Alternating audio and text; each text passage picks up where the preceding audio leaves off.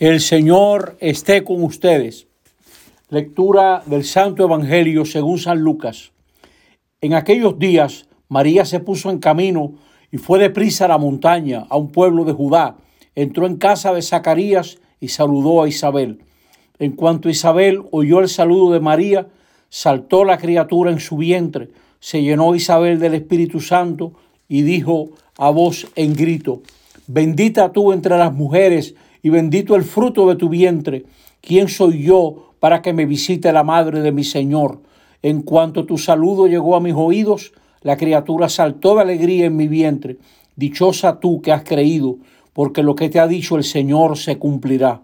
María dijo, proclama mi alma la grandeza del Señor, se alegra mi espíritu en Dios mi Salvador, porque ha mirado la humillación de su esclava. Desde ahora me felicitarán todas las generaciones porque el poderoso ha hecho obras grandes por mí, su nombre es santo, y su misericordia llega a sus fieles de generación en generación. Él hace proezas con su brazo, dispersa a los soberbios de corazón, derriba del trono a los poderosos y enaltece a los humildes, a los hambrientos los colma de bienes y a los ricos los despide vacíos.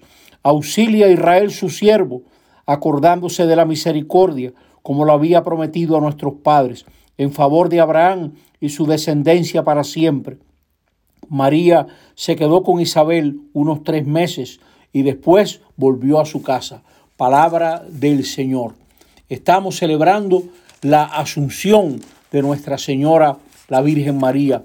En esta festividad, la Iglesia nos ayuda a comprender la acción de Dios.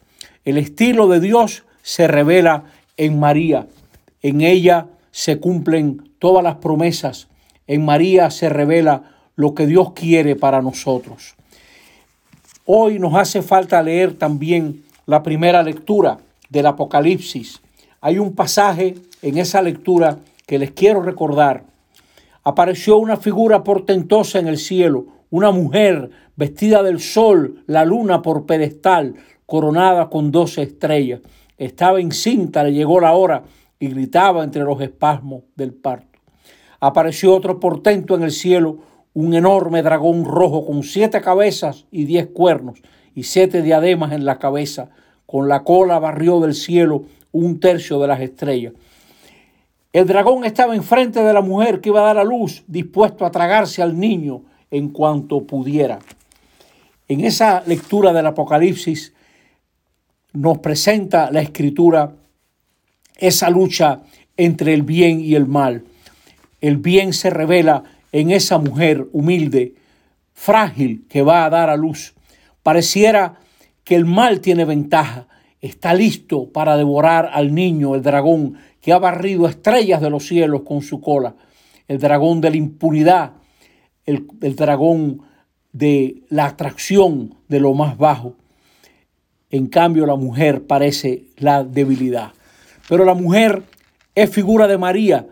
Todas las generaciones de la iglesia han visto en esa mujer con la luna bajo sus pies a la Virgen María, es decir, a la Madre del Salvador.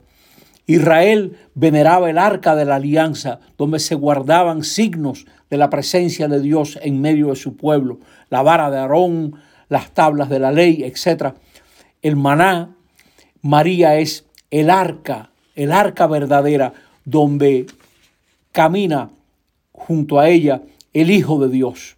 María es la mujer vestida de sol. Ella representa a todo el pueblo de Dios. La gente sencilla, los hombres y mujeres que no han tenido la educación formal que hemos tenido nosotros, quizás conservan el corazón más abierto para entender mejor que nosotros que Dios se revela en esa mujer. El mal está representado como la violencia, la fuerza, el dominio, el poder, el dominio de muerte. En cambio, la mujer va al desierto como Israel, como Jesús. Y ahí sucede la gloria de la resurrección. La muerte ha sido vencida.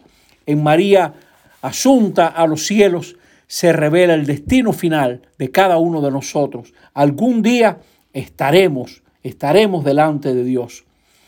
María por eso es la cumbre de la historia femenina de Israel, lo que se anunció en tantas mujeres como Sara, Lía, Rebeca, Raquel, Miriam, Esther, todo eso se ha cumplido en María. Y por eso ella va llevando todo lo que Dios quiere para nosotros. Y Isabel le dice, dichosa tú que has creído, porque todo lo que el Señor te ha dicho se cumplirá. Si se pudiera decir eso de nosotros, dichosos ustedes que han creído, eso es lo que nos toca a nosotros, porque la fe es camino hacia una vida nueva, la fe es camino hacia la resurrección. Como decía Jesús, el que cree en mí, aunque muera, no morirá para siempre. María creyó en el Hijo de Dios y ahí está junto a la Trinidad.